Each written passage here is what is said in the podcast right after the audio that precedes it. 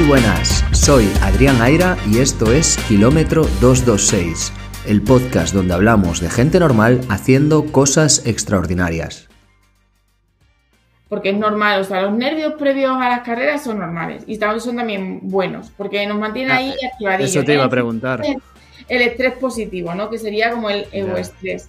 El problema está el estrés mantenido en el tiempo, que al final, cuando, cuando nosotros estamos más nerviosos, ¿qué hace? Que nuestro cuerpo también se pone tenso y hay más probabilidad de lesión, porque al final estamos lanzando mensajes a nuestro cuerpo de, oye, que, que las cosas no van bien, ¿no?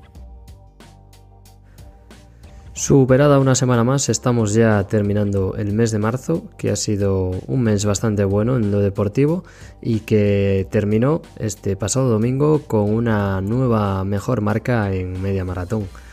Pero la verdad, no tengo tiempo por aquí para hacer crónicas porque este próximo fin de semana vuelve la competición y es que viajo a Portugal, a Setúbal, para disputar el medio Ironman, el triatlón de media distancia eh, de Setúbal, que es una competición que se, se da allí en Portugal, eh, junto a Lisboa. Y nos vamos para allí varios del grupo de entrenamiento habitual, así que estaremos midiendo esos avances de cara a nuestro Ironman de Hamburgo. Este objetivo intermedio la verdad es que nos cuadra de manera fantástica, dos meses antes de esta competición del Ironman de Hamburgo, así que nos servirá mucho para saber en qué punto estamos y cuánto camino nos queda por recorrer. Antes de esta competición quería dejarte esta charla con Paula, con Paula del Villar, que es psicóloga clínica y especialista también en psicología deportiva. Con Paula me reuní hace un par de semanas y pudimos charlar acerca de muchísimos temas relacionados con la mente y con cómo nos influye la cabeza, cómo nos influye la psicología en la manera de afrontar el entrenamiento y la competición. Sin duda creo que es una de las charlas más interesantes y creo que nos está quedando una programación de Kilómetro 226 bastante completa. Entrenadores, nutricionistas, ahora psicóloga. La verdad es que da igual el profesional que busques, que seguramente por aquí encuentres la entrevista. Así que si eres nuevo o nueva en este podcast, que sepas que puedes retroceder unos cuantos episodios. Y sin más, te dejo ya con esta charla con Paula del Villar, en la que, bueno, entre otras cosas, me analizará un poquillo desde el punto de vista psicológico. Así que espero que te guste. Pues bienvenida a Kilómetro 226, Paula. Bienvenida Paula del Villar, ¿qué tal? Hola Adri, eh, encantada de estar aquí contigo. Gracias por invitarme y la verdad que estoy muy contenta de poder formar parte de tu podcast, que ya sabes que soy muy fan. Pues sí, me lo has dicho, así que en este caso me hace especial ilusión tenerte como invitada. Por supuesto, ahora contaremos, pero contar con una oyente eh, fiel que ha estado ahí escuchando eh, aquí y con todo lo que nos vas a contar, que estoy deseando poder escucharlo, pues no puedo estar más contento. Así que gracias, Paula. Gracias a ti. Y bueno, para quien no te conozca, ¿quién es Paula? Paula del Villar. Sí, pues mira, yo soy Paula del Villar, soy psicóloga general sanitaria y también psicóloga deportiva. ¿Vale? Llevo durante ya bastante tiempo, bastantes años dedicándome al, al mundo del deporte y siendo psicóloga sanitaria. Esto implica que trabajo diariamente con eh, problemas psicológicos de diversos temas. Eh. Y luego a la vez también trabajo con deportistas, tanto deportistas amateur, deportistas de alto rendimiento.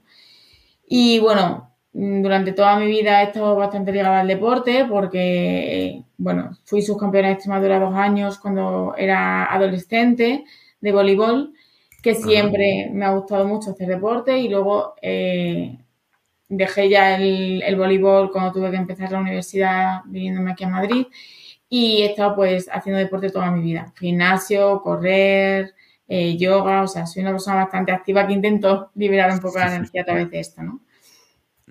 Sí, eso has explicado la trayectoria que muchos hemos seguido. Yo no he alcanzado cotas deportivas tan altas como tú, siendo subcampeón de Extremadura de voleibol, pero sí que le pasa a muchos y, y, lo he hablado con muchos amigos de cuando voy a la universidad pues dejo más de hacer deporte, luego sí. vuelvo. Yo en mi caso pues también hice, hice ese mismo viaje, por así decirlo. Sí, y ahora... Día a día eso, sí. me, me, dedico a trabajar con personas, intentando mejorar su calidad de vida, su bienestar, dándole herramientas para que ellos puedan implementarlas y, y nada, la verdad que una apasionada de, de la psicología y del deporte. O sea que he pues podido ahora, a día de hoy, poder unir ambas cositas.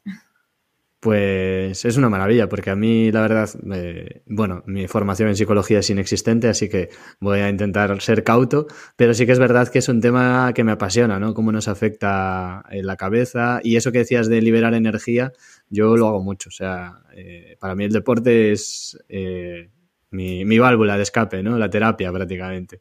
Sí, totalmente. Al final es una fuente de descanso más, ¿no? Ya hablaremos un poco de fuente de descanso, pero es una forma que tenemos también de conectar con nosotros mismos y también de desconectar del mundo, ¿no? Vale, pues genial. Como sabes, siempre hacemos un test introductorio, así que no te vas a librar. Cuéntanos, cómo haces gimnasio, corres, e incluso no sé si algo de voleibol, eh, ¿cuántas pues horas entrenas a la semana? Pues normalmente intento entrenar cinco o seis días en la semana y descansar uno.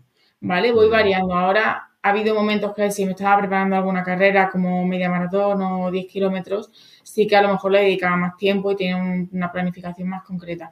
Pero en los últimos meses sí que me estoy dejando más llevar por sensaciones. Entonces dedico pues a lo mejor hora y media al día a entrenar. Suele ser siempre por la mañana porque yo al final trabajo, mm, empiezo medio tarde, ¿no? No empiezo a las 9, a lo mejor puedo empezar 10, 11 de la mañana a trabajar, pero termino hasta las 9 de la noche, ¿no? Entonces me da como la energía por la mañana para poder enfrentar el día mucho mejor. Ya, pues genial. Y me decías que has hecho incluso media maratón. Sí, hice media maratón hace, la primera experiencia que tuve fue el media maratón de la mujer hace 5 o 6 años y luego eh, la más reciente, Beovia, Beovia 2021, que no la hice tan bien como me habría gustado en tiempo porque tuve previamente un, accidente que me hizo parar. Pero bueno, la verdad que la hice bien, la disfruté y, sobre todo eso. Cambié un poco el objetivo. Ahí tuve que trabajarme la mente para intentar cambiar el foco y decir, vale, no voy a tener mayor rendimiento, sino voy a disfrutar la carrera realmente. Y sobre todo los pinchos a posteriori en San Sebastián. Sí, también se disfrutó mucho. Una buena recompensa. Muy bien. ¿Y cuál es el mayor obstáculo que te has encontrado en el camino del deporte? Yo creo que el mayor obstáculo mm, habrá sido la convivir con lesiones. Yo creo que al final eso es algo que, me acompañó durante una época de mi vida eh, donde quizá pues no, no supe entrenar bien y que por suerte ya no, porque he aprendido de, saber un poco cuidar mi cuerpo, ¿no? Y de no forzar. Y yo creo que el, parar y convivir con lesión creo que es lo que más me ha costado. Ya. ¿Y mm, tu mejor meta, ese éxito que más satisfacción te ha dado? Pues ya no sería tanto en tiempo, sino a nivel personal, el, conseguir a día de hoy eh, poder hacer deporte sin sentir dolor. Porque yo durante un tiempo hacía deporte y, era como mucha sobrecarga y me dolía este músculo y este otro y al final ahora soy capaz de, tener una salud en todos los sentidos física y mental y, seguir disfrutando del deporte. Al final mi objetivo es disfrutar a día de hoy y he conseguido eso que me, ha costado su, tiempo y, su trabajo mental, que ya veremos de esto. Pues sí, si te parece, aparto el momento lesiones porque luego me gustaría profundizar sobre ello. Así que para terminar, cuéntame, algo normal de Paula y algo extraordinario. Algo extraordinario, eh, bueno, algo normal te podría decir, bueno, algo extraordinario son mis horarios un poco caóticos que tengo, que es bastante extraordinario, pero que bueno, intento sobrellevarlos. Y mm, algo normal de mí, eh, no sabría decirte ahora, la verdad. Qué, curioso, ¿eh? Normalmente la gente no sabe decirme lo extraordinario, pero lo normal sí. Lo normal es mi vida diaria realmente, porque para mí es como algo muy natural. Yo al final soy una persona transparente, natural, eh, sencilla, y yo creo que, te sorprendería mi vida diaria, de que es muy básico. Bueno, Sobre todo mis momentos también de, soledad, ¿no? Que es algo muy, muy normal en mí, el querer buscar mis momentos de soledad y momentos de, de paz y de recolocarme. Eso está muy bien. Yo también los valoro mucho. Sí. Pues nada, dejamos el test completado, check, así que nos metemos en materia y, cuéntame, eh, ¿qué es lo que tratas en el día a día como psicóloga cuando tratas sobre todo con deportistas? Sí, bueno, en psicología ya sabes que es un mundo como muy amplio, ¿no? Yo sobre todo me he centrado en, adultos y en adolescentes, eh, también terapia de pareja y sexualidad, pero sobre todo en adultos. Eh, y lo que más estamos viendo actualmente es problemas de ansiedad, problemas adaptativos, eh, problemas de ánimo.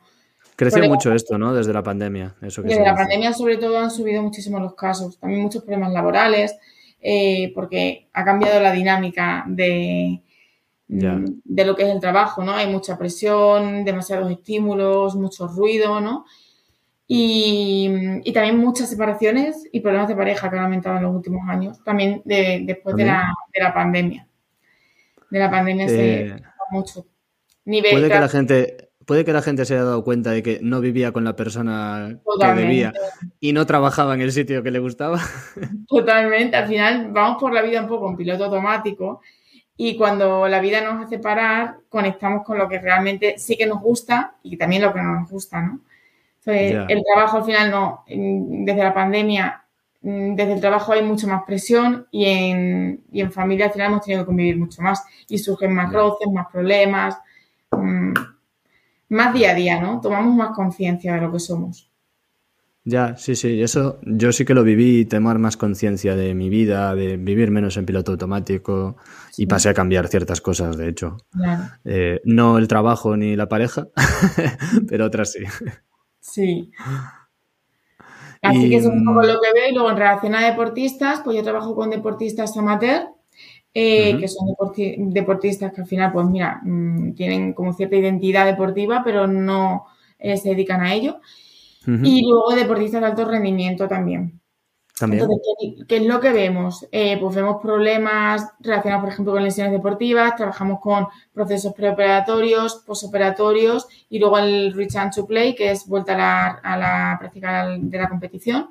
Luego también retirada deportiva, trabajamos también entrenamiento mental, eh, entrenamiento en habilidades psicológicas. Eh, porque es lo que nosotros siempre decimos, ¿no? Que desde aquí mando un beso muy grande a todo mi equipo, que se llama AVS Psicología, que trabajo con ellas, eh, y a Alba, que para mí es referente y he aprendido mucho con ella, Alba Villamediana.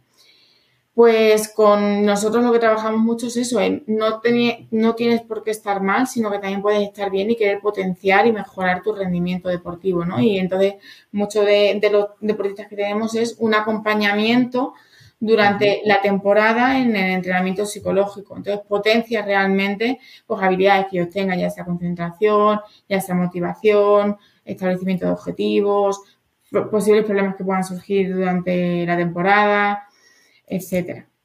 Y luego también problemas de, ya, tiene que ser con muchos problemas de alimentación también que surgen dentro del, deporte, relación con la comida, eh, muchos problemas de autoestima, muy focalización en el cuerpo, manejo del dolor también. O sea, hay una gran variedad de problemáticas y de no tan problemáticas que se trabajan desde la psicología del deporte. La verdad es que cada uno de estos temas que has citado daría para un episodio íntegro, así que vamos a intentar eh, poner foco y tratar solo algunos temas porque si no estaríamos aquí una semana seguro. Por lo menos de todos los que has citado a mí hay varios que, que me interesan. Ahora que decías esto de incluso la gente, incluso el deportista que está bien prefiere mejorar, me acordaba de una reflexión y la saco porque es seguramente un poco polémica y así nos da chicha ya para debatir. Em, escuché una vez a Tony Nadal decir y quejarse de que muchos deportistas muy jóvenes, incluso adolescentes, tienen ya un equipo de profesionales a su alrededor que implican un entrenador, un nutricionista, un psicólogo, que ya eh, tienen equipos que otros profesionales de élite no han tenido en el pasado y que tampoco lo veía muy correcto y muy normal eso, es esa demanda de apoyo psicológico ya per se, ¿no? Que, venga casi de fábrica, que lo veían algunas academias de tenis, por ejemplo.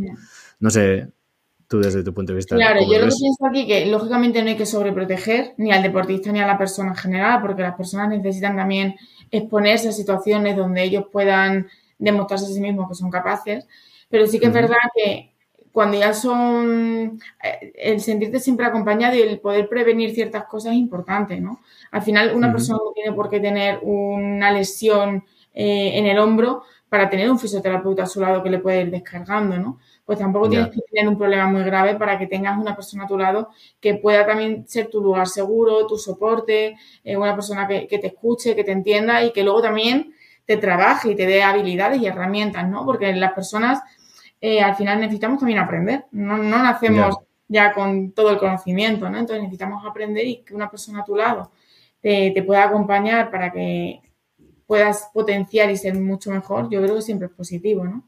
Ya. Y cuanto mejor vayas acompañado, mejor. Lógicamente, vas a tener que poner no, sin duda. tú solo, pero que cuanto más acompañado, mm, mayor va a ser también tu potencial, ¿no? A nivel de persona y deportista. Ya, sí, sí, eso sin duda. Eso sin duda. La verdad es que el tema, por ejemplo, de la retirada sí que mola mucho escuchar a los deportistas, ¿no? Hay, ves algunos que no lo han sabido gestionar después de, la élite, de una carrera de élite, otros en cambio sí, y, creo que yo por suerte o por desgracia, pues no lo voy a tener que vivir, la retirada del deporte de élite, pero sin duda que tiene que ser una etapa también complicada, sí, sí. Claro, es complicada por eso, porque en cierta medida es un duelo. Es un duelo y es porque es una pérdida. Conectamos con el vacío y tenemos que reestructurar nuestra vida, ¿no? Eh, la persona que, despedirnos de la persona que fuimos y empezar a construir la persona que queremos empezar a ser, ¿no?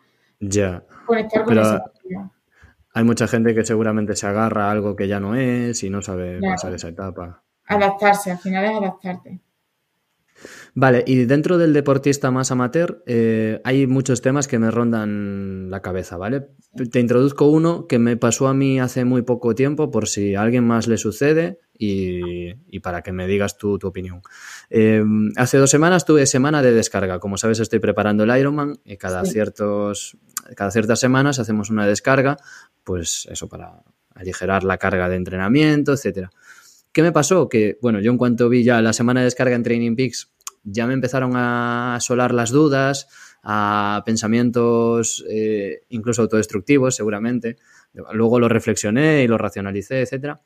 Y cuando empezó la semana, ya el lunes, yo ya estaba más triste que la semana anterior. Mm, en principio, la lógica, si se lo dices a cualquier persona en la calle, una semana en la que vas a entrenar 3-4 horas versus semanas de 12 o 15 horas, pues sería para estar contento, ¿no? Menudo alivio para el cuerpo, tiempo libre, puedo hacer otras cosas que no he estado dedicándole tiempo, estar con la familia, quedar con amigos, ir a tomar un café, o sea, mucho más tiempo libre, razones para estar más contento, pero yo, sin embargo, esa semana la pasé, mm, no diría de duelo, pero bastante mal. Ya martes, miércoles me empecé a dar cuenta de que igual había algo químico en mi cuerpo que me estaba que me estaba haciendo sentirme así. Y no sé, Paula, te lo traigo como tema. Yo luego lo racionalicé, lo llevé, al final conseguí ser respetuoso con mi entrenador y hacer el descanso que tocaba, pero no te diré que me agobié algún día diciendo que poco estoy entrenando, voy a perder la forma, eh, todo mal, Claro, porque aquí se juntan varias cosas, ¿no? Por un lado, eh, se juntaría el he perdido una fuente de refuerzo para mí, ¿no? Que es hacer deporte, por lo tanto, ya no tengo eso que me da ese bienestar. Por otra parte, a nivel eh, bioquímico, ¿no? Al final, las endorfinas, serotonina, dopamina, dejamos de segregarlas. Entonces, al final, tu cuerpo te va demandando algo que no le estás dando. tú, tú, has acostumbrado a tu cuerpo a dar, dar, dar y de repente, uh, tu cuerpo te dice, oye, que ahí los niveles no, se están estabilizando, ¿no? Entonces tu cuerpo te lo pide. Y luego, por otro lado, el miedo a, lo estaré haciendo bien, esto va a tener un impacto para mí en mi rendimiento.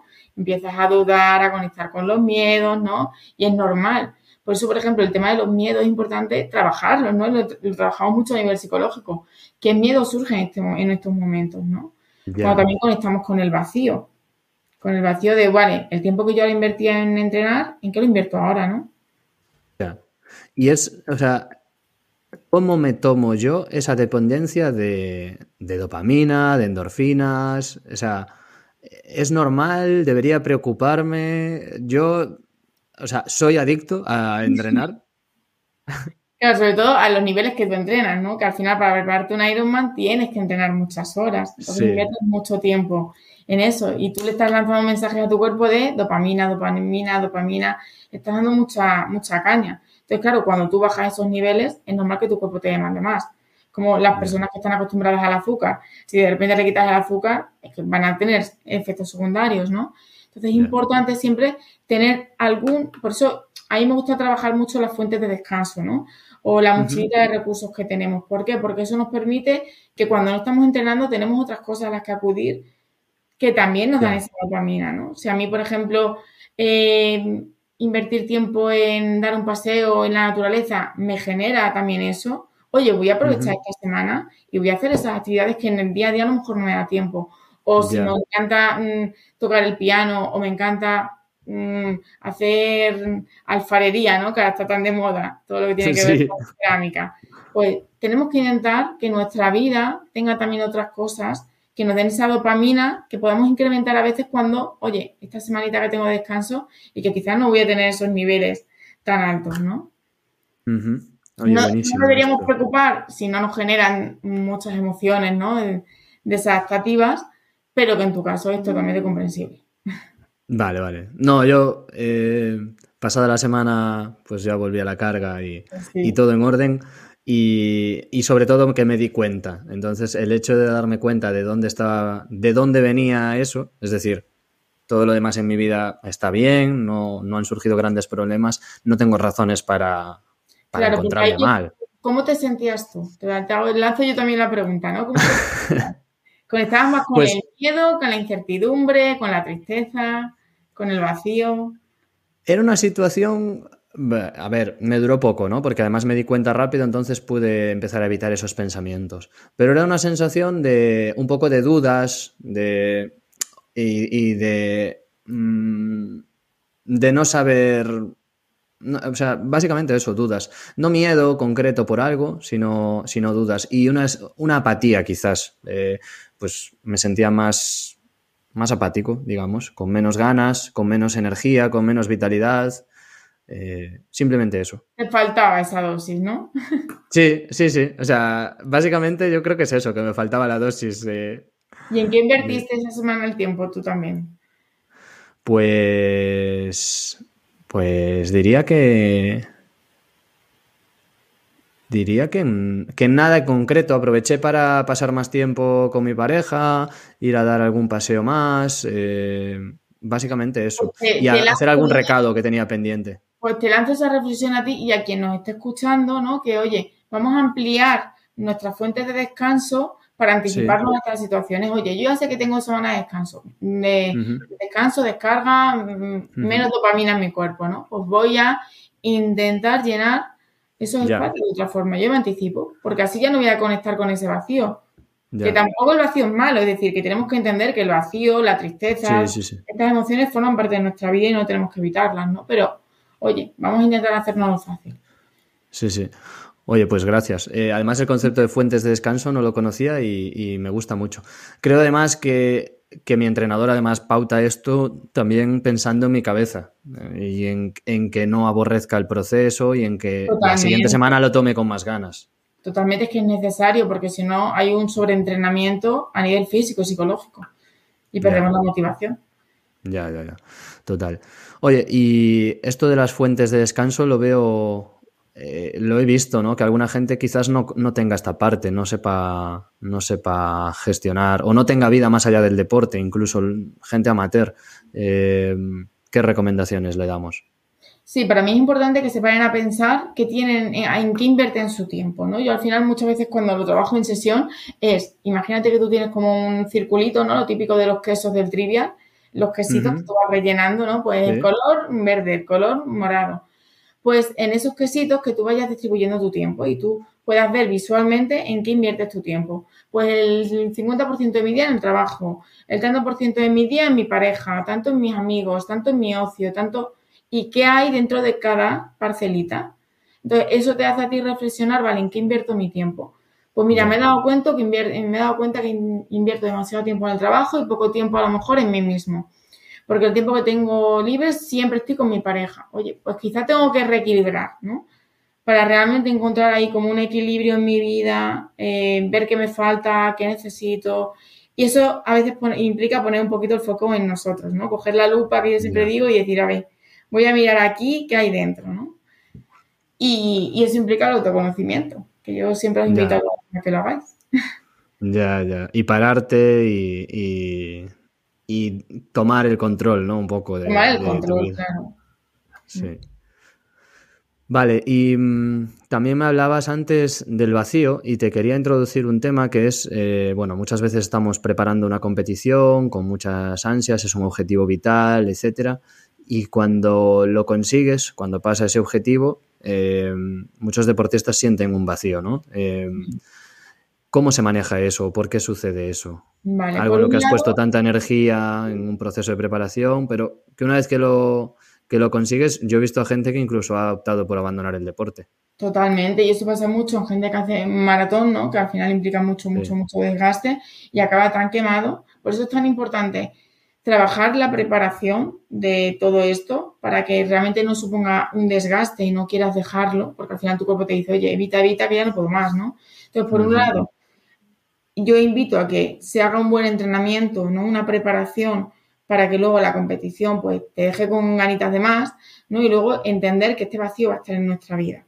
O sea, comprender que cuando nosotros terminamos un, una competición y conseguimos un objetivo, vamos a conectar con el vacío, pero tenemos que hacerlo también fácil. Oye, pues voy a invertir ese tiempo, por un lado, en actividades distintas, es decir, ese entrenamiento cruzado, que si yo llevo corriendo no sé cuánto tiempo, voy a hacer otros deportes que también me den ese soporte y que, bueno, durante un tiempo quizás necesito otras actividades que me mantengan, ¿no? En, focalizado en otra cosa y luego ya plantearme objetivos. Pero darme también ese tiempo un poco de reflexión, no querer meterme ya de una cosa a otra, porque no me estoy dejando ese espacio realmente a conectar con el vacío y a volver a reengancharme en esas ganas. Ya, ya, Entonces creo que es súper importante el, oye, me permito todo esto y, lo veo como algo normal. ¿no? O sea que es incluso recomendable que llegue ese vacío y pasar que por llegue ese vacío. Y sobre todo ese vacío nos permite conectar con hemos conseguido algo. Porque muchas veces es una cosa y venga lo siguiente. Entonces, claro, la insatisfacción continua de no, no, disfruto de lo que tengo. Porque ya, he terminado una cosa, acabo de cruzar la meta y ya estoy pensando en lo siguiente. Entonces, claro, al final digo, no, Eso lo veo mucho. Estoy lo que he conseguido. Entonces, oye, me voy a dejar, aunque sea una semana, ¿no? Una semana de recolocarme, sentir, y, porque es que si no, nos metemos en sobreentrenamiento, no conectamos con los logros, no, no, no, no, no, no es el, el, el lugar. Y muchas veces nos encadenamos en una cosa y otra por no querer conectar con ese vacío y por, no sentirnos a veces culpables o tristes. O...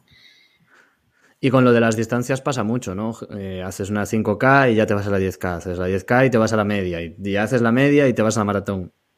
Y, o sea, muchas veces ni siquiera te has parado a pensar que a lo mejor te gustó más el 10K que la media. Claro, y eso lo digo yo mucho. No todo el mundo tiene que por qué correr una maratón. A lo mejor es que hay gente que dice, yo, yo lo que quiero es correr 10 kilómetros y con eso es suficiente, ¿no? Pero ya mm, nos comparamos, ¿no? Con el resto. Muchas veces es lo que esperan los demás de mí, qué expectativas tienen.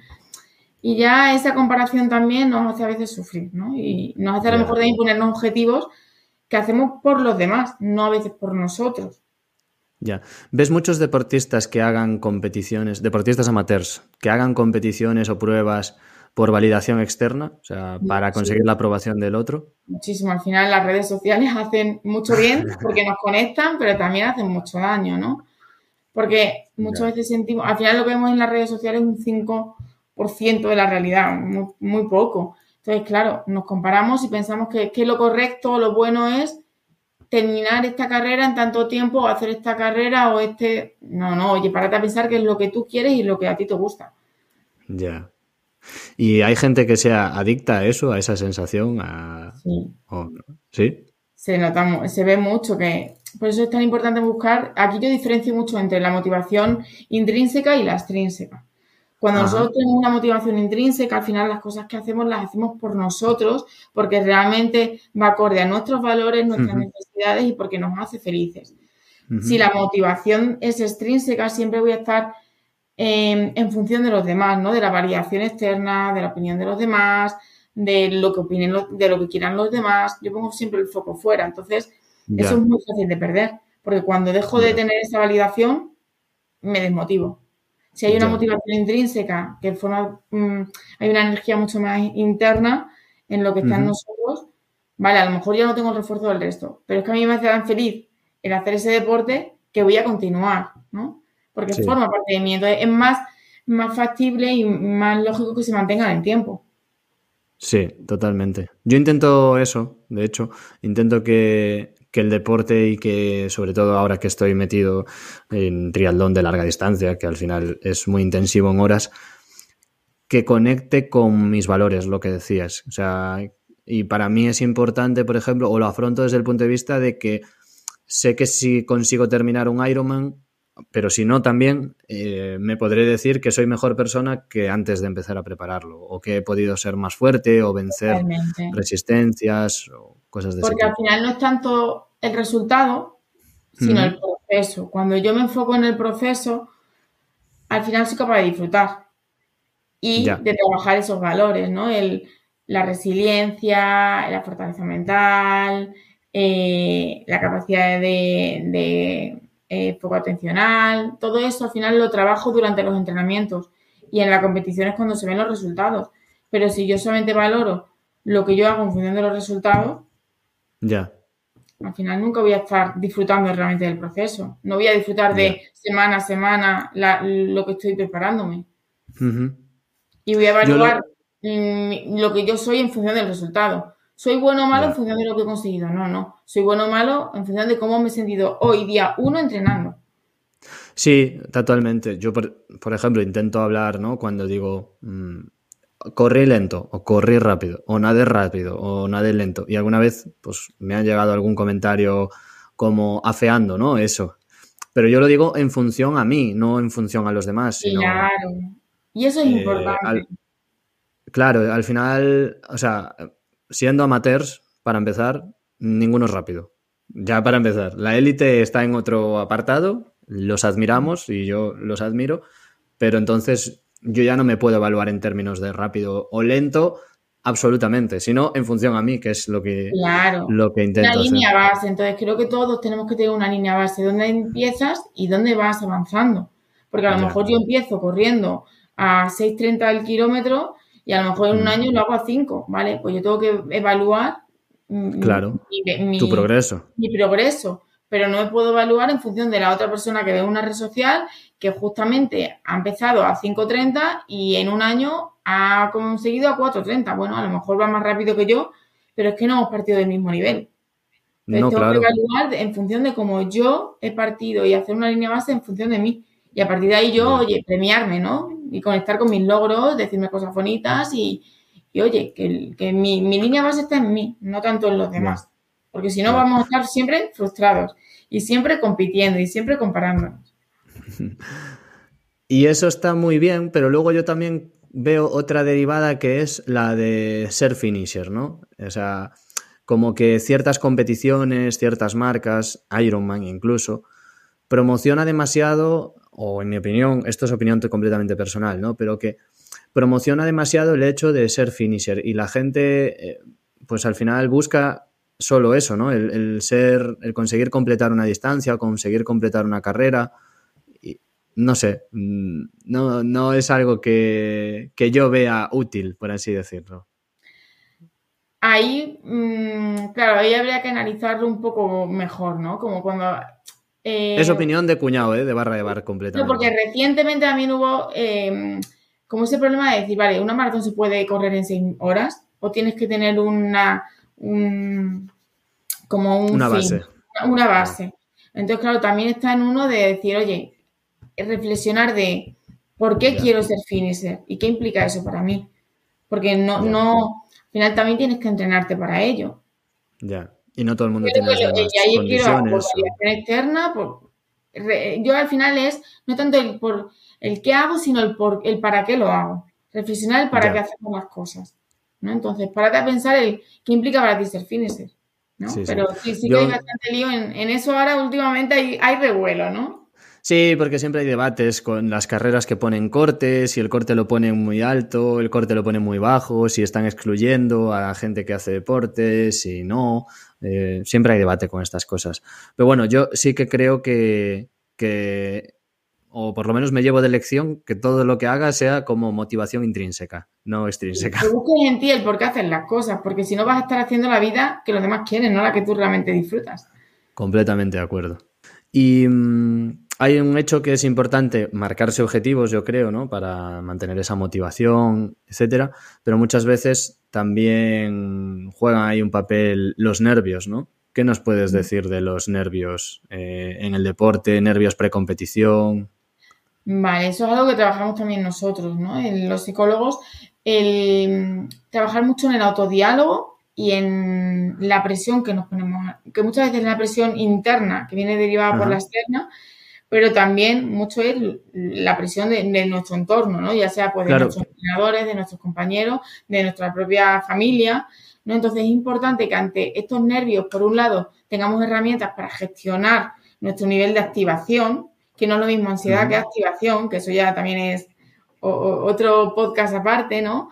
Pero el trabajar lo que es mi nivel de activación y tener herramientas para bajar mi nivel de activación y estar más tranquilo. Y por otro lado, trabajar mi mente con mi autodiálogo. Porque muchas veces no me ¿Qué, ¿qué es, ¿Qué es el autodiálogo para el, el autodiálogo al final es como la conversación que tenemos con nosotros mismos durante el día a día. Ya sea Las cosas que nos decimos. Cuando estamos trabajando, cuando estamos entrenando, en cualquier momento, ¿no? Entonces, eso está muy ligado a la autoestima. Si yo tengo un autodiálogo muy destructivo, ¿no? Muy, muy que no es útil, no, me gusta decir malo o bueno, sino que no es útil, al final me lanzo todo el rato mensajes de no puedes, no eres capaz, lo estás haciendo mal, es que no vales, es que no es suficiente. Entonces, claro, es importante trabajar mi autodiálogo para intentar hablarme de una forma un poquito más amable, ¿no? De, bueno, no lo estás haciendo eh, como a ti te gustaría, pero estás en el camino, pero venga, tú puedes, poco a poco, ¿no? Eh, saber reforzarme. Entonces eso se trata de trabajar mi autodiálogo. Porque si no me meto en un bucle de pensamientos muy, mm, muy malos, ¿no? De, oye, todo el rato me estoy diciendo cosas negativas hacia mí mismo y, al final influye en mi autoestima. ¿Cómo me percibo yo, no? Si estoy todo el rato con un autodiálogo, tum, tum, tum, tum. Entonces es importante trabajar el autodiálogo para tener yo mayor autoconfianza y tener menos presión y luego tener herramientas para manejar mi nivel de activación. Ya. Y mm, en ese autodiálogo, ¿cómo diferenciamos? Eh, vale, o sea, yo puedo estar emitiéndome a mí mismo pues mensajes que sean nocivos, digamos, que me empeoran mi autoestima, etcétera. Pero también es cierto que tendemos a evitar eh, nuestro propio juicio, ¿no? O, asumir nuestros errores, o...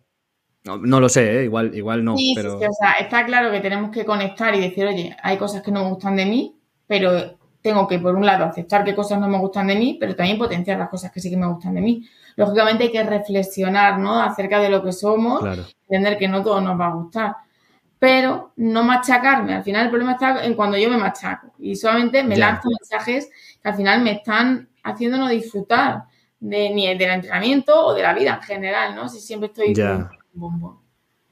Ya, sí. Eh, digamos que entonces, aunque detectes un punto de mejora, es importante que te lo digas de manera que eso sirva para mejorar y no solo mm, hablando mal para revolcarte en la mierda, que es algo que suelo ver en alguna gente, ¿no?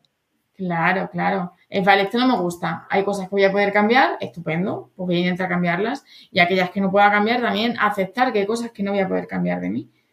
Darle un espacio. A vivir con ellas. Aprender de ellas y darle un espacio. Ya, ya, ya. Entiendo. Y mm, cuando alguien sufre mucho de nervios eh, o mm, eso, de nervios precompetición, de nervios en la competición, etcétera, se puede mejorar. O sea, entiendo que hay personas que están más predispuestas a ello y hay gente que está menos predispuesta a ello, igual que todos somos diferentes con cualidades físicas y también psíquicas, ¿no? Mm. ¿Se puede trabajar eso? ¿Se puede mejorar eso? Claro, nosotros eh, mm, los psicólogos eh, trabajamos mucho para mm, disminuir o mm, gestionar el nivel de activación, ¿no? Al final lo que intentamos es que esa persona tenga herramientas para, previo a la competición y durante la competición, pueda regular su sistema nervioso.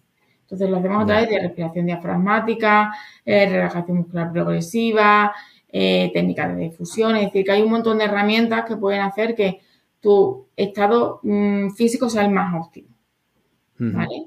Porque es normal, o sea, los nervios previos a las carreras son normales y son también buenos, porque nos mantienen ahí ah, activadillos. Eso te iba a preguntar. El estrés positivo, ¿no? Que sería como el estrés.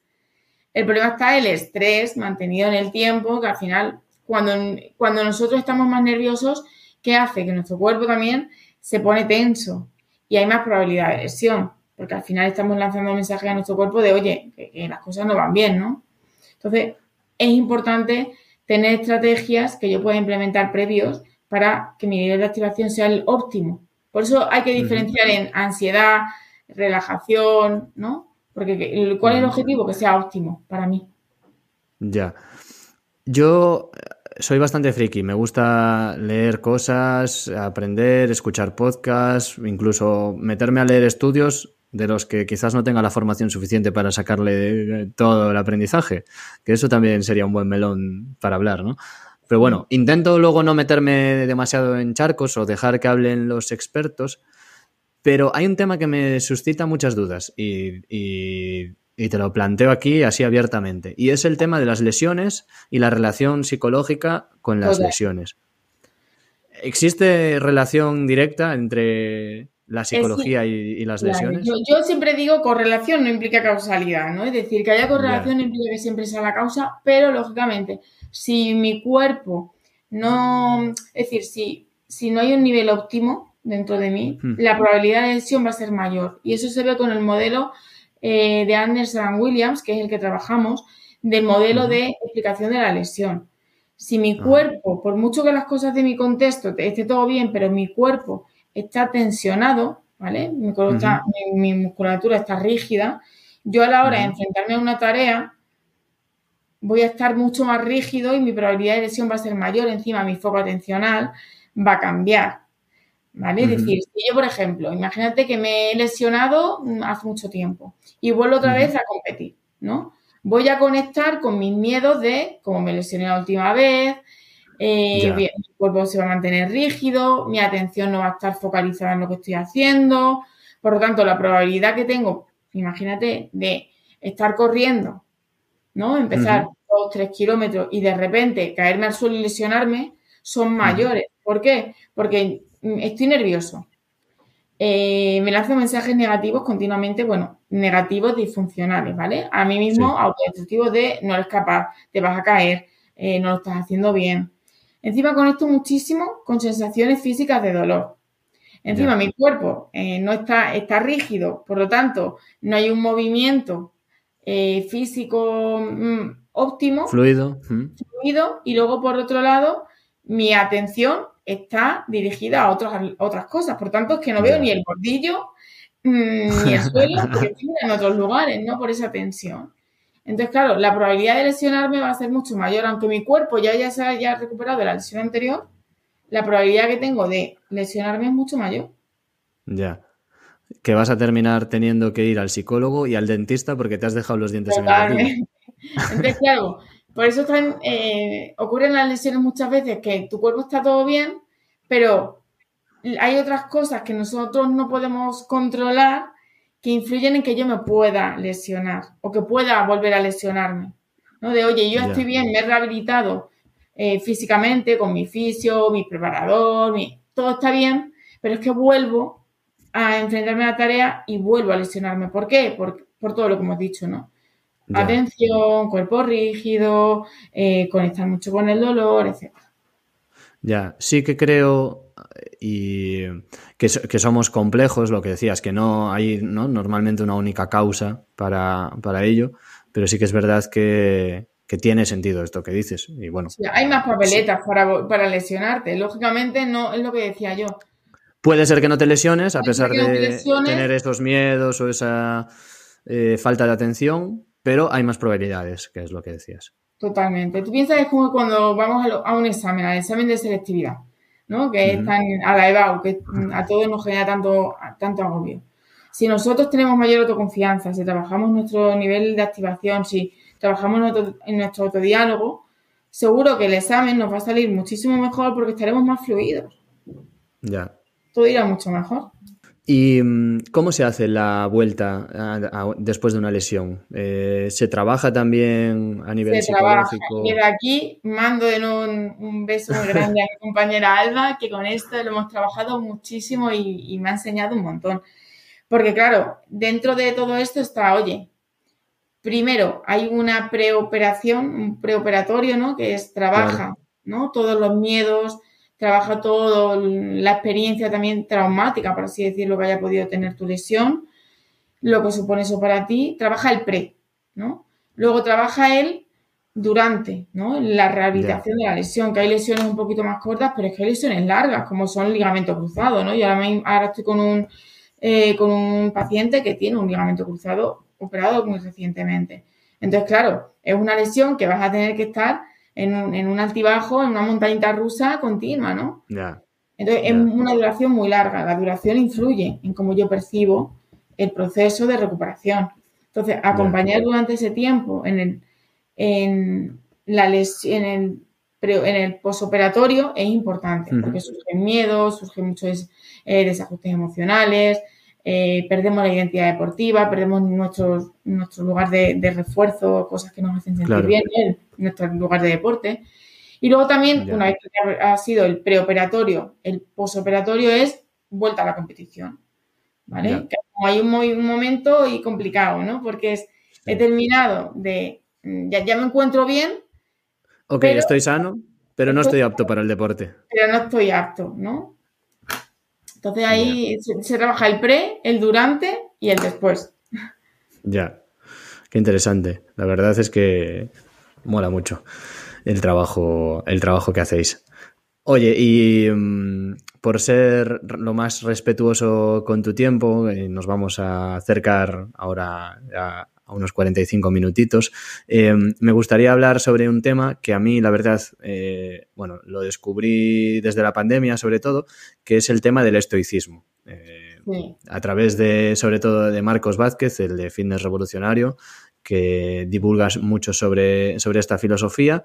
Y a mí la verdad es que me ha venido muy bien para, entenderme, incluso para conectar con cosas que yo eh, no conocía de mí, pero leyendo sobre ello me reconozco en esos escritos o en esas actitudes, etcétera. ¿Qué me puedes decir sobre, sobre esta filosofía que ahora está tan de moda? Vale, a mí me encanta, eh, al menos que, no, que no, eh, a ti o a otras personas les haya servido para reflexionar y para acercarse un poco al quiero conocerme, ¿no? y quiero poner el foco en mí. Entonces, me parece maravilloso que siempre surjan nuevas cosas. Por ejemplo, esta, em, este movimiento ahora que nos haga poner el foco en nosotros mismos, ¿vale? Pero sí que es verdad que aquí yo intento que no haya una polarización, ¿vale? oye, esto que te sirva, que, que cojas cositas que te sirvan en tu día a día, pero que esto no es la única clave de la felicidad. Que esto no hay que polarizarse ya es o, todo o nada, o blanco o negro, no, no, oye, que yo esto me sirve para informarme y que puedo coger cositas que me sirvan en el día a día, pero que esto no es la, panacea, ¿no? Entonces me parece genial porque yo creo que nos, nos ayuda a todos o ayuda a las personas que lo siguen a ver que hay otra realidad y otro mundo y más pragmático, más, ¿no? más para llevar a cabo y para conocerse, pero que no hay que polarizar y esa no es la única solución a nuestros problemas. Ya, tendemos mucho a quedarnos con lo que nos valida y, tirar con eso ya a muerte. Hmm. Y que el sufrimiento forma parte de la vida. No hay que ser, intentar siempre buscar la felicidad nos frustra. también forma parte de la vida el sufrimiento y hay que tener estrategias para manejarlo. No, para huir de, no para huir es uno de los pilares ¿no? del estoicismo, precisamente. Total. Esa, esa, parte. ¿Y cómo diferenciamos algo que es un estresor bueno, ¿no? que, nos, que nos ayuda a crecer, eh, de algo que realmente pues, es un sufrimiento eh, como tal? Y... Al final, un poco en cómo tú lo vives, ¿no? Si tú lo ves como algo que realmente está haciendo sufrir y que está teniendo un impacto en muchas áreas de tu vida, no solamente en una, sino en muchas áreas, oye, planteate, ¿no? ¿Qué, está suponiendo eso para ti en tu vida? Y es lo que hablábamos antes, el estrés en pequeños niveles es necesario, porque si no estaríamos siempre planos, ¿no? Necesitamos cierto movimiento que nos active. Pero, claro, cuando ya es un estrés, mm, son mucho, una gran cantidad de estresores que se cronifican en el tiempo y que al final afectan a muchas áreas de mi vida, quizás no es el lugar, ¿no? No es saludable para mí. Ya hay que manejarlo, hay que intervenirlo. Y hay un, hay un tema que también me gusta, que he leído sobre ello, y es que el deporte reduce los niveles de ansiedad porque te centra en el presente. ¿Es así? ¿O me equivoco? Es así siempre y cuando seas capaz de eh, utilizar o manejar o tener estrategias para focalizar tu atención en el presente. Porque no todo el mundo es capaz. Hay mucha gente que hace deporte, pero no conecta con el presente. Sí que es una herramienta bien usada, pero hay que aprender también a usarla. Sí que es verdad que al menos nos hace evitar, ¿no? Nos hace tener un espacio para no quizás estar tan conectado con nuestros problemas. Ya. De hecho, al hilo de esto, leí incluso que Mark Zuckerberg, el fundador de Facebook y CEO de Meta, eh, practica ahora deportes de contacto, no sé si Muay Thai o alguno, porque es un deporte imprevisible en el que tienes que esquivar los golpes del oponente y entonces es de los pocos deportes que le permite centrarse 100% en el presente, ¿no? Porque pues, igual eso, el ciclismo, el tener... En alerta, ¿no? Claro, el ciclismo pues es un patrón de movimiento repetido, la carrera igual, la natación igual. De resistencia, que eso al final, por eso es tan importante ahí también trabajar la mente, porque pasamos mucho más tiempo en soledad con nosotros mismos, que a lo mejor en deportes de equipo o deportes de contacto, que requieren ¿no? de una capacidad atencional muchísimo más rápida. Sí, hay un componente más aleatorio. En, los nuestros son más predecibles. Claro, tú ahora mismo estás entrenando y estás todo el rato contigo mismo, pensando, rumiando, ¿no? Entonces, intentar estar continuamente presente no es tan sencillo. Por eso la maravillosa, ¿no? Lo, maravilloso de los podcasts que te acompañan muchas veces en estos momentos de que, oye, voy a poner el foco en otra cosa, ¿no? Un poco atención a otros estímulos que no es continuamente en mi cabeza. Ya. Sin embargo, yo sí que diferencio mucho los entrenamientos. Eh, bueno, yo solo escucho cuando voy corriendo. O sea, en bicicleta, pues no se puede llevar auriculares, está prohibido. Y nadando se pueden utilizar, pero yo no tengo auriculares acuáticos. Así que, bueno, si alguna marca quiere regalarme algunos y probarlos, yo encantado. Por ahora no los tengo. Entonces, pero incluso en la carrera a pie sí que hay algunos entrenamientos que prefiero no tirar de, podcast o de música. Prefiero estar 100% presente y... Y eso, claro, y ahí hablamos también, que son conceptos que introduzco, de atención asociativa y disociativa, porque no es lo mismo cuando queremos utilizar la atención para el rendimiento que para el disfrute. Entonces tú en ese caso utilizas un poco más la asociativa cuando te quieres concentrar. Porque Al rendimiento puro. Rendimiento puro. Oye, tomo, tomo papel y lápiz y tomo nota de, todos estos consejos. Eh, Paula, la verdad, eh, me ha encantado esta charla. Creo que podríamos tener eh, de invitada especial cada mes a Paula en kilómetro 226 porque se han tocado aquí temas que son inabarcables en una hora. Sí, sí totalmente. Ya sabes que yo encantada, que también aprendo mucho de ti, de todas las vivencias que tú sacas aquí en el podcast y, y también lo motivas cuando estás en redes sociales. ¿no? Que al final también creo que es pues una imagen bastante saludable del deporte y también es de reforzar y de variar. ¿eh? Pues muchas gracias, te lo agradezco. Sí, intento eh, transmitir ese mensaje. A mí el deporte me ayuda y si le ayuda y le motiva al resto, pues encantado de, poder compartirlo, vamos. No, y sobre todo, eh, lo que intento es no verme en el futuro y, bueno, Creo que de un podcast o de un contenido siempre hay que sentir vergüenza a futuro porque eso es señal de que hemos mejorado y que hemos progresado. Si no sientes vergüenza de lo que hacías, es que no has cambiado. Pero sí que, sí que quiero que esto, independientemente de que yo cruce la meta del Ironman o no, o consiga mis objetivos o no, pues que me sienta orgulloso de la manera en la que lo conté. Claro, sobre todo con si le pones ilusión y pasión a las cosas y disfrutas durante el proceso, va a ser todo mucho mejor. Pues sí, eh, en eso estamos. Oye, Paula, y dejaremos en las notas del episodio tus contactos, eh, página web, redes sociales, etcétera, pero te dejo un momento para la promoción, así que cuéntanos, ¿cómo podemos contactar con Paula del Villar? podéis contactar conmigo a través de la página web, ¿vale? Que se llama Psicología Paula del Villar. Eh, ahí tenéis mi teléfono, mi mail de contacto, toda la información de los servicios que podéis, mm, en los que podéis contar conmigo, ya seáis mm, deportistas o no. Y luego también junto a mi equipo de AVS Psicología, con Alba, Maru y Zoe, que les mando un abrazo muy, muy fuerte y que al final hemos creado un, un equipo muy bonito que luchamos por acompañaros en vuestros procesos. Así que podéis encontrarme tanto por mi lado como en equipo. Muy bien. Pues muchísimas gracias, Paula, y espero que allí en el gabinete, ¿puedo decir gabinete? ¿Es en, el despacho gabinete. En, el despacho. En nuestro lugar seguro, a mí me gusta llamarlo ahí siempre, ¿no? Mi lugar seguro donde yo puedo hablar en voz alta y no hay nada bueno ni nada malo. Pues que ahí pongáis kilómetro 226 y, y escuchéis el resto de episodios también. muchas gracias, Paula. Muchas gracias y mucha suerte. Un abrazo. Un abrazo. Pues ya lo habéis oído, una charla súper interesante esta con Paula y que sepas que en la descripción de este episodio te dejo la recién estrenada cuenta de Instagram de Paula, que podrás hacer clic por ahí, darle a seguir y estar atento a sus publicaciones, que seguro que pronto nos comparte información interesante, y también estrena su propia página web.